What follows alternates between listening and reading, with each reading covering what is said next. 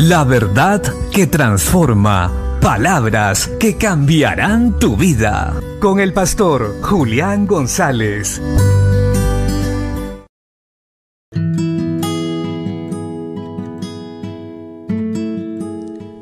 La Biblia dice en el Evangelio de Marcos capítulo 10, verso 14.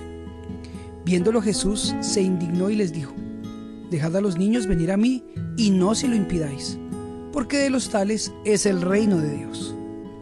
Hoy como ayer, muchos son los que están interponiendo entre los niños y Dios.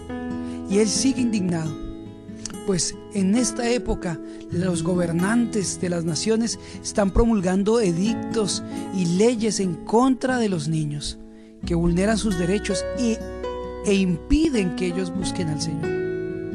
Nosotros como iglesia debemos levantarnos y trabajar en pos de que ellos puedan acercarse a Jesús. Mostrar la misma indignación de Jesús y trabajar en primer lugar por nuestros hijos, enseñando, educando, cuidando de tal manera que ellos puedan encontrarse libremente con Jesús, porque de ellos es el reino de los cielos.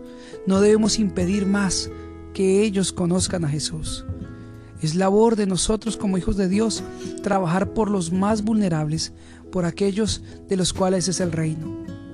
Levantémonos hoy a trabajar por la niñez, pues está siendo muy atacada, la quieren dañar desde sus primeros pasos.